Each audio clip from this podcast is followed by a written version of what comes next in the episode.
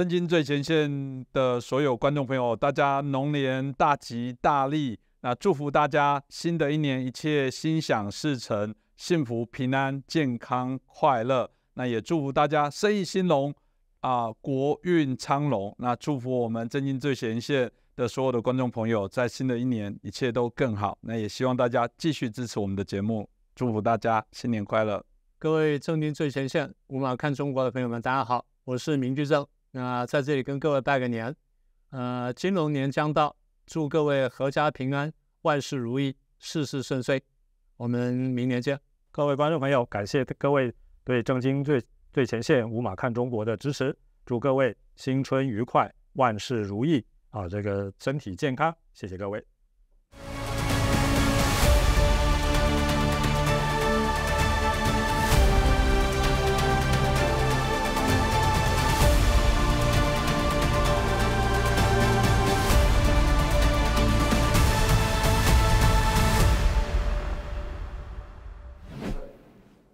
大家好，欢迎收看《真金最前线》，无马看中国，我是主持人张宏林。再次感谢收看我们的节目。最近习家军是不是正在乱斗哦？因为我们看到许多的一些资讯哦。呃，感觉这个啊，习近平现在看来独揽了所有的大权，大家应该是为他啊这个侍从哦。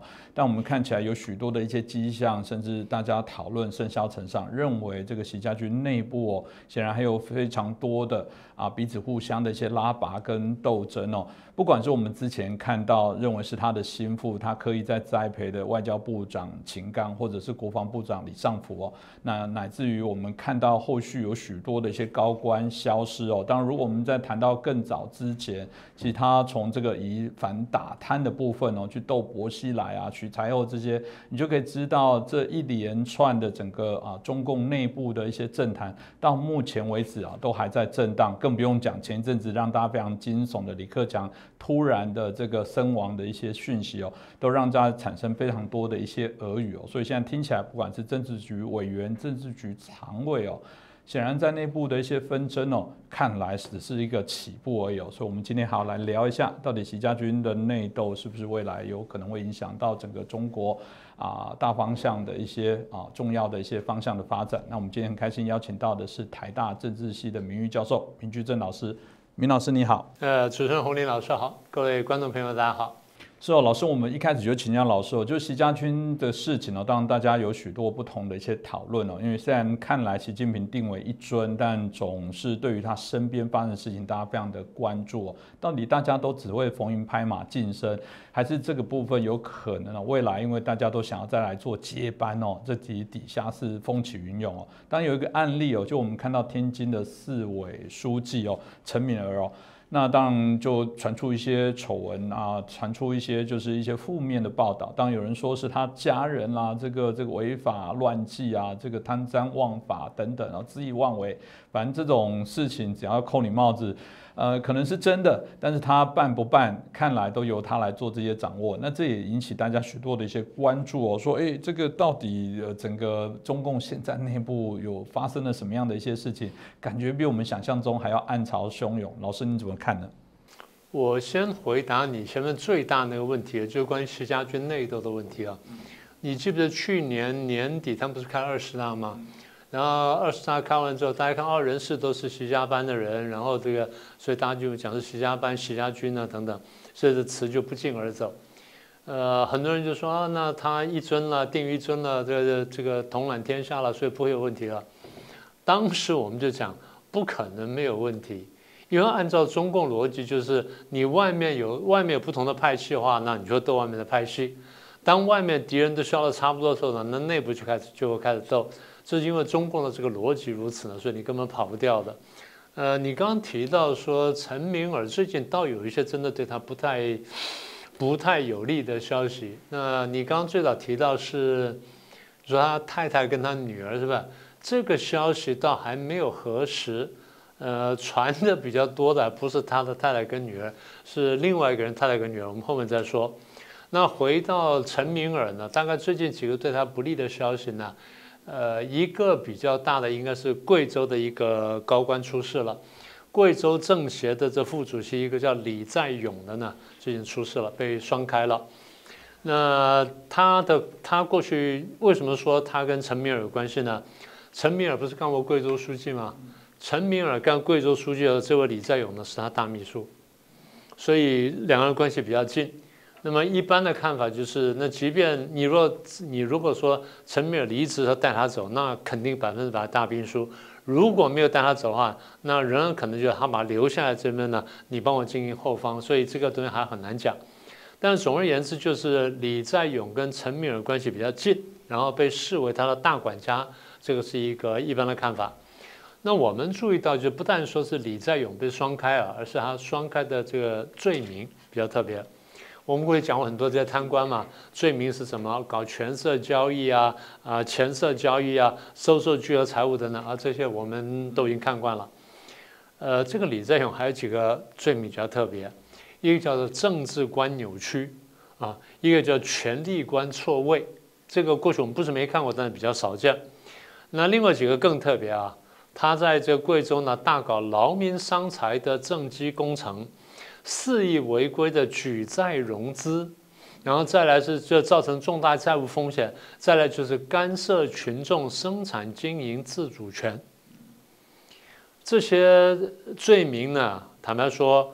不太像是政协副主席的罪名，比较像是贵州省委书记、贵州这个省委书记跟省委书记的秘书干的这事情，他的罪名，所以我们才说啊，这个罪名看起来，呃，当然你说李在勇自己这个背着呃陈敏尔干的事儿，那也有可能，但是你陈敏尔难辞其咎，但这些罪名呢，就是要拉到陈敏尔呢，很容易。所以我们就觉得说这个东西好像不是空穴来风啊，这第一个。第二点，我们注意到就陈敏尔呢，是我们讲的石家军内部的这个几个重大派系或重大的山头呢，他中了一个山头的的代表。他是什么山头代表呢？习近平手底下不是有闽江新军吗？福建帮吗？啊，这个东西我们等下详细说哈。闽江新军的这个呃福建帮，什么浙江新军的浙江帮啊，什么清华帮什么等等。陈敏尔呢，被一般视为是浙江帮的这个浙江新军的龙头之一。然后现在这个福建帮的这蔡奇呢，我们待会详细讲这块。福建帮的蔡奇呢，最近当红得令，所以现在在力压这个浙江帮，所以陈敏尔被整了。好，那这是一个说法。那么陈敏尔过去坦白讲哈，如果我们回到过去那些节目上，我们谈过这个人，其实我们谈过还蛮多次的。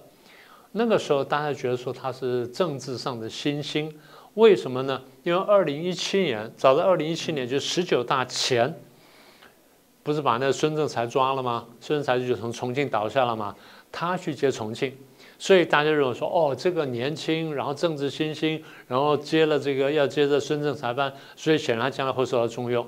好，那么他十九大进了政治局。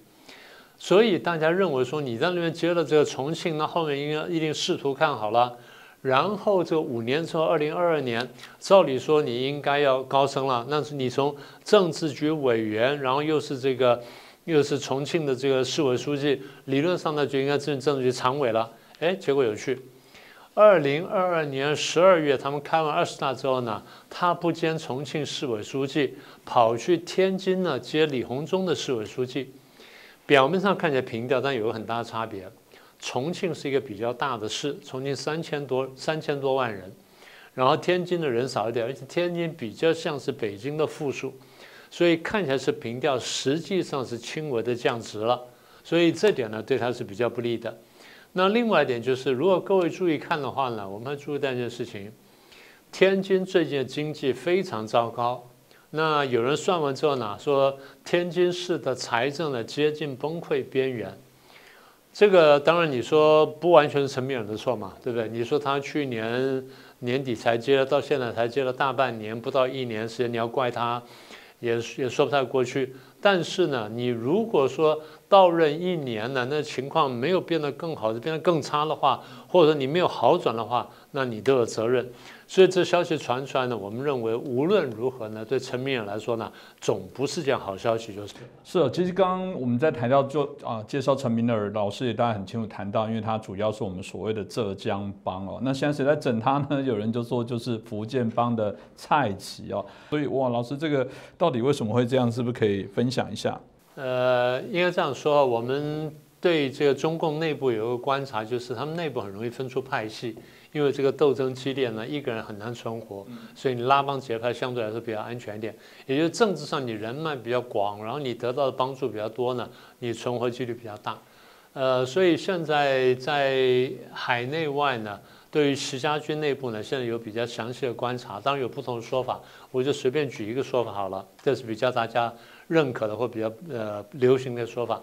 第一个就刚刚我们讲的福建帮或者说这个闽江新军。那他的领头人呢，现在是蔡奇，然后另外还有这两个人很重要啊，一个是陈希，啊，一个呢是何卫东，所以一个呢是这个常这个过去的常呃过去的这个中组部长，一个是现在的军委副主席，那这个够大了哈，这闽江新军。那刚刚讲浙江帮的枝江新军呢，一个是陈密尔呢，还一个呢是李强，现在总理李强，当然底下还一大串人，啊，这第二派系。第三个派系呢，就所谓的清华帮，因为习近平是读过清华的。那清华帮，清华帮现在大概最得意的呢，就是新上来这个组织部长李干杰，同时也兼这个呃中央书记处书记，比较年轻，然后看起来比较能干。第四个帮派比较有趣呢，叫军工帮啊，军事工业军工帮。那军工帮因为跟航空航太有关系，所以被叫也被叫做宇宙帮 啊，这个名词取得比较大一点，啊，官比较 比较大一点。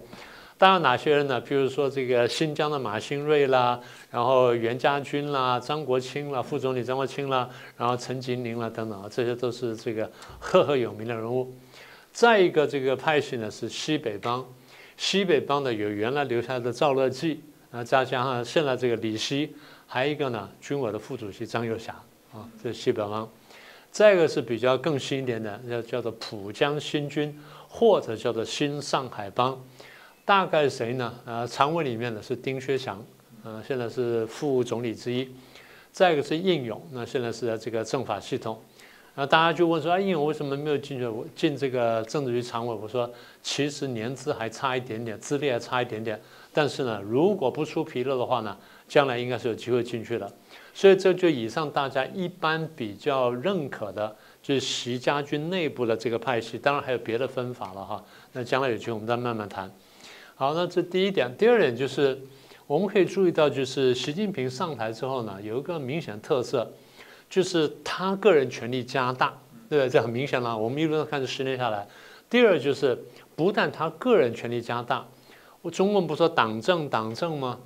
党的权力又比政又大很多。其实原来已经是以党领政了，但是习近平上台之后，不但是以党领政，事实上是以党这个控政呢，而且抓得紧紧的。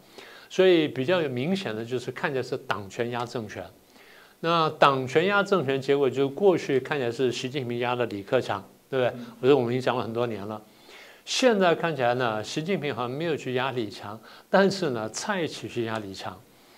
那么也就是说，我们看见这个在政府里面没有名分、没有那么大名分的，但在党里面名分不是特别高的蔡奇，他居然现在权力好像比较大。所以现在有人说哦，现在是这个呃，习蔡同盟在统治什么等等，这话讲的可能夸张了一点点，但是蔡奇的权力不小呢，却是一个不争的事实。我们很快帮大家数一下哈，呃，除了我们刚刚讲说蔡奇的作为之外，现在我们可以看到，第一，他是政治局常委啊，虽然排名第五，但他兼中办主任。中办主任就管一般的这个中央政府的车拉撒税，尤其是管这些常委这些车拉撒税，还兼这个总书记，也是兼这个习近平的办公室主任，那这个权力特大了啊！好，除了之外呢，他这个大概，呃，习近平大概前几年是清零风控，他没有出国，今年大概差不多三月份开始出国。他开始出国之后，你注意看，蔡奇几乎参与了他所有的出国行程，大大部分啊，然后还负责警备业务，这个当然是中办要负责，可是那这权力很大了。那除了这之外，我们看了几件事情啊。前阵我们不是提过啊、他们开了一个叫做什么“习近平新时代中国特色社会主义思想”的一个学习小组。这学习小组呢，哎，蔡奇主持过，嗯，这个又不一样了啊。照理说这个事情你摆给李强主持也完全可以，可是没有这样做啊。这是这学习小组。那更奇怪有两件事情，一件事情是五月底的时候，习近平主持了中共中央的国安委的会议，蔡奇是副主席。国安委蔡奇是副主席，那这个权力就非常大了。国安委指控政指挥政法系统什么等等，那这个不得了的。好，再一件事情就是我们过去提过，九月中旬十三号到十四号左右呢，在北京开了一个全国党委和政府秘书长会议。党委跟政府秘书长会议，那照理说就是党的系统的秘这个秘书长跟政府系统秘书长在一起开会，照理说比较合适是李强主导。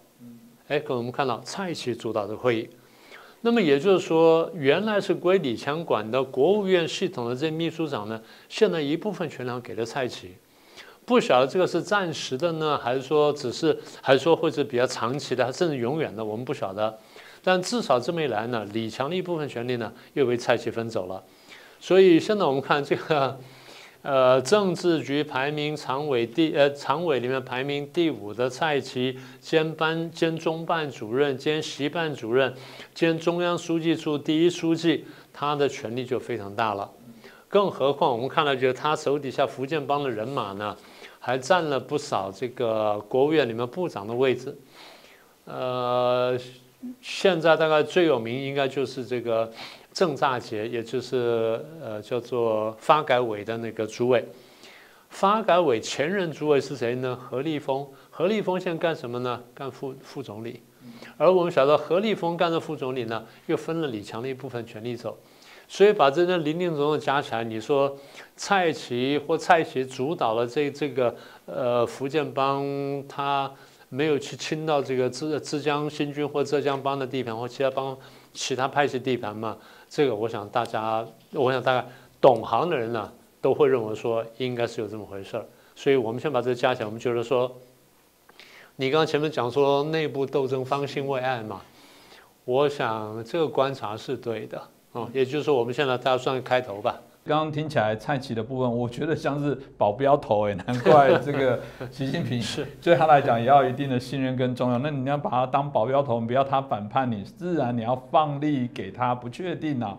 因为这的确是按照中共政治局常委，其实我记得之前出席什么东西还会看走路的排序，知道他在整个党内的相对的地位哦。所以走路排序是不能改的，对对对，那绝对不能改的，那那改了就出大纰漏了。所以如果赵老师刚刚提到的这个走路的排序这么重要，大家如果有看到，要知道这个正常的状况之下，我们李强是排第二位，而蔡奇排第五位。老师现在等于第五在打第二，这个谁给他吃的这个雄心豹子胆到底怎么回事？老师，你又怎么看呢？呃，刚刚你前面不是提到说陈明尔家族丑闻嘛？我我跟你说，呃，那个丑闻不太确定，但是我们这位排名第二的李强总理呢，家族确有丑闻，当然还没有说最后确定。不过这个，因为应该这样说哈，丑闻是不是真的不一定那么重要，重要的是为什么这东西放出来，重点在这里。所以我们先先讲讲这个丑闻。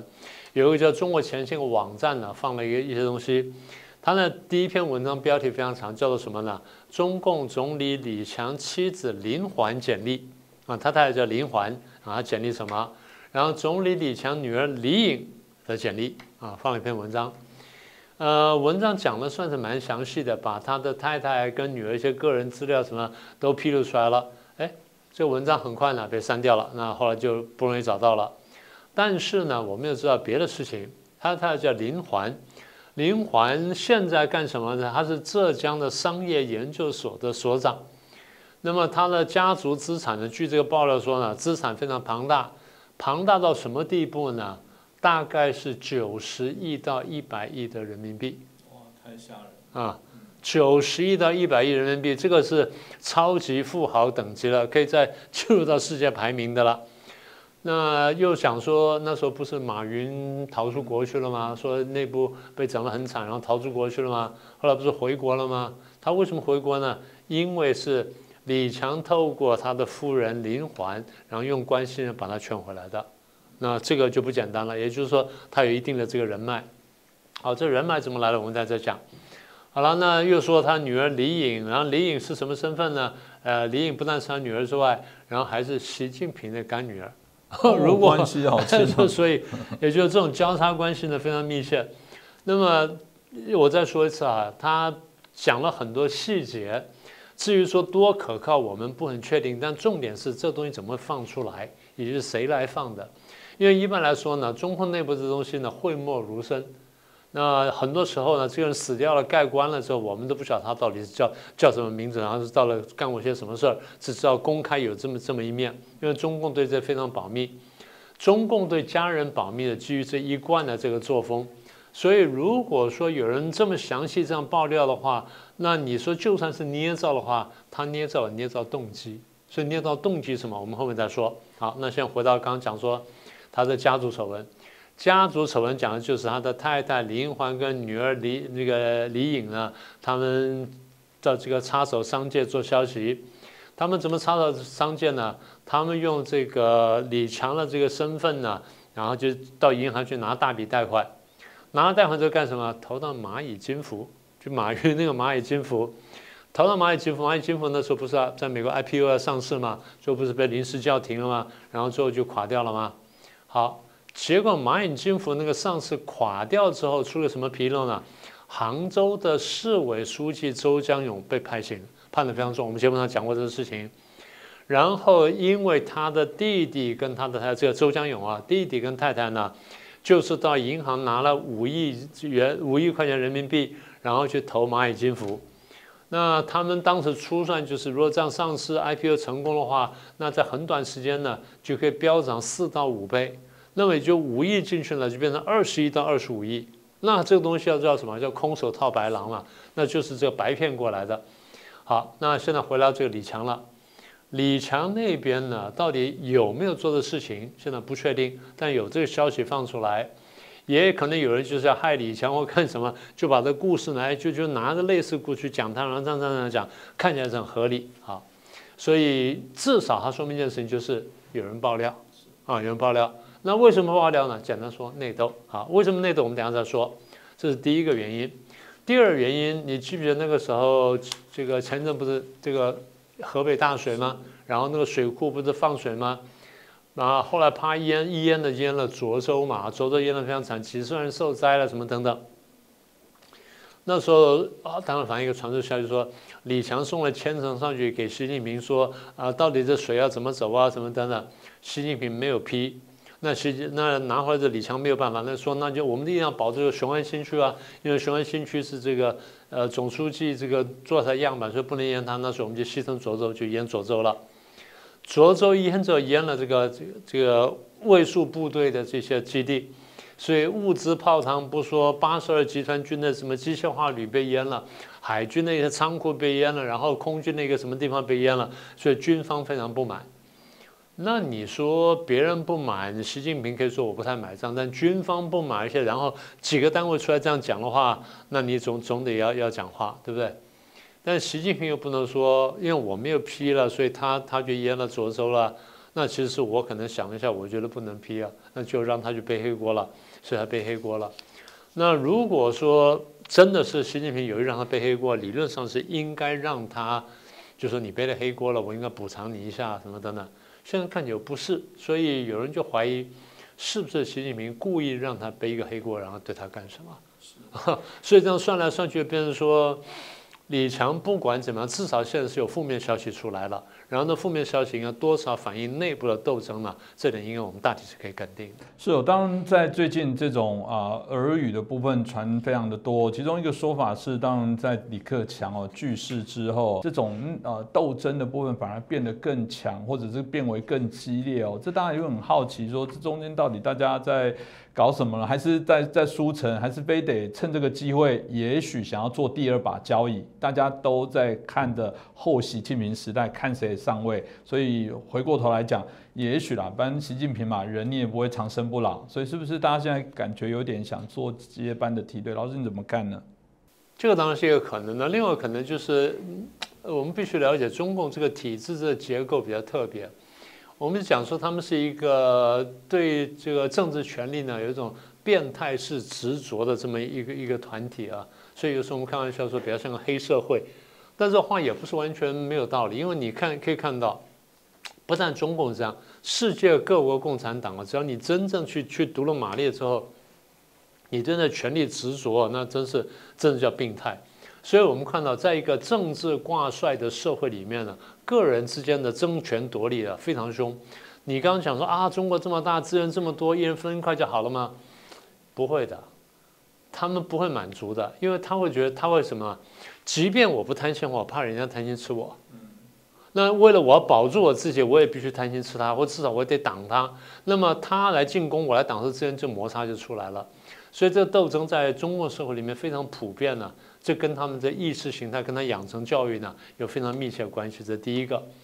第二个，你若仔细观察的话，这个七常委里面呢，除了习近平之外呢，底下这个六个常委呢，至少有四个常委呢来自不同的背景，那这就非常耐人寻味了。我们一个看一下，我们刚刚说的李强啊，李强呢比较是这个浙江帮的代表，好，蔡奇呢是刚刚讲的福建帮的代表。然后排名第六的丁薛祥呢，比较像是新上海帮或者浦江新军的代表。李希更有趣了，李希呢是所谓的新广东帮的代表。那你说广东帮为什么可以窜出头呢？习仲勋干过广东省委书记，所以习近平父亲干到那里。所以你可以看到，就常委里面呢，他有这个不同的这背景。那你就。当然，就是你说，呃，高明点就是我平衡，然后各方面都来。但你刚刚画的有一点非常非常有趣哦，我帮你画再稍微扩大解释一下。你刚刚讲是是不是习近平在弄什么东西？对，我认为非常可能，因为作为独裁者来说啊，他比较担心什么呢？担心底下团结一致对付他。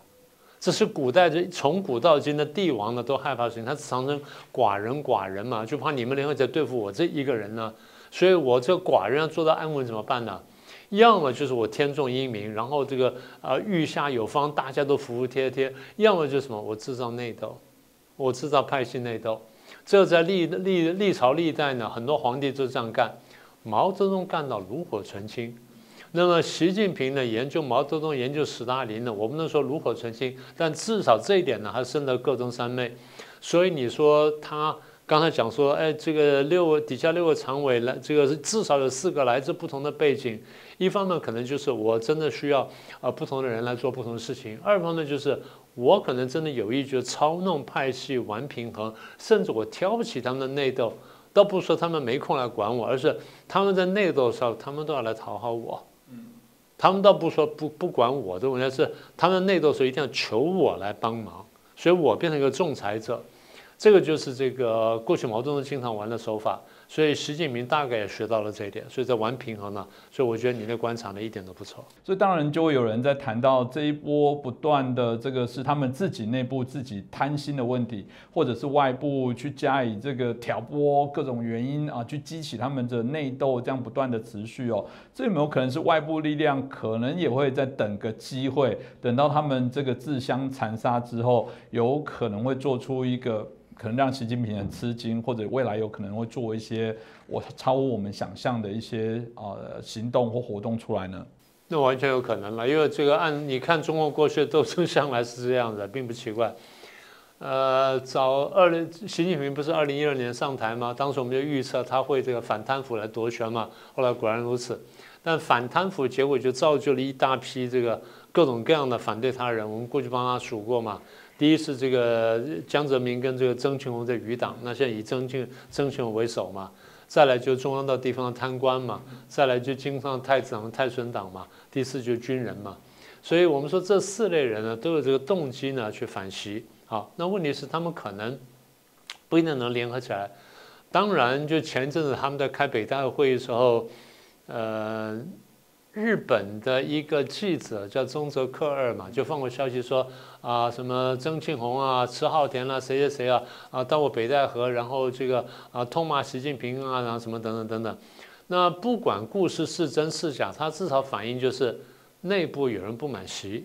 那在这共产党内部有人不满习啊，在中国大陆里面，所以后来你刚刚提到李克强了，所以有人就想说啊，李克强骤然去世是因为习近平下了毒手，因为习近平担心反西派呢，要要把这个习近平搞倒之后呢，要要找一个储君出来，那李克强就是现成储君，所以习近平为了断他们后路，就把李克强解决掉了。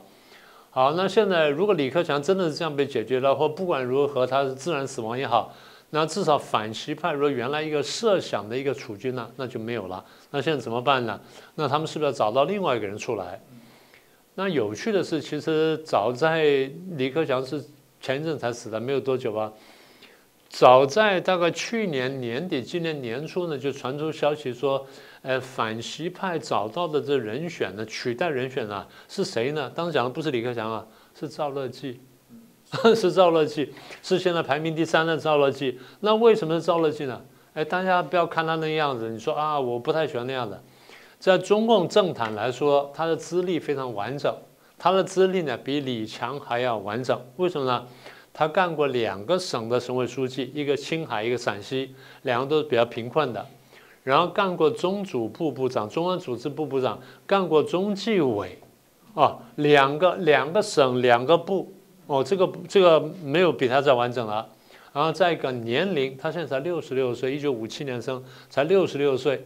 那以中共标准来说，你说七上八下，他还不到那标准呢。所以他是一个合适人选。更何况什么？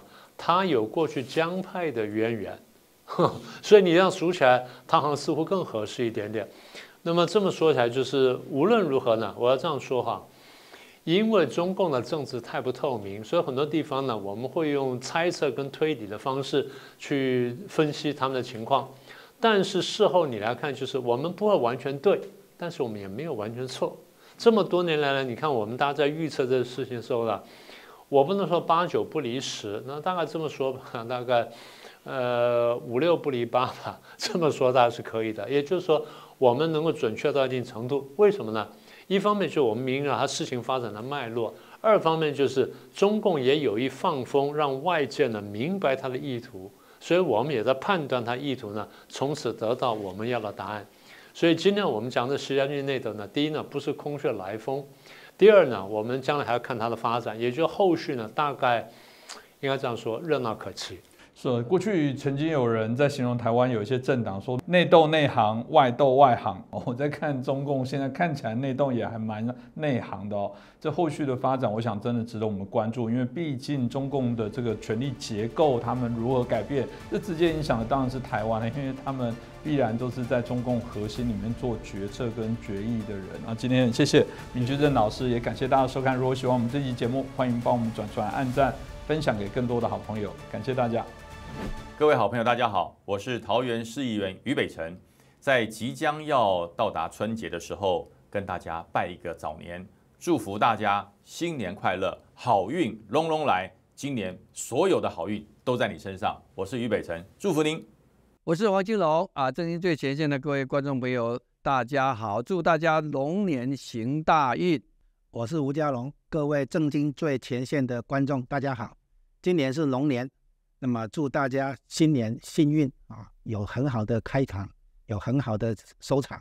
在这个风雨飘摇的年代，我们坚定信心，一路向前行。谢谢大家。今年是龙年啊，非常高兴能有这个机会来祝福我们全体的观众朋友啊，在新的一年龙游四海啊，八面来财，飞龙在天，事业鼎盛。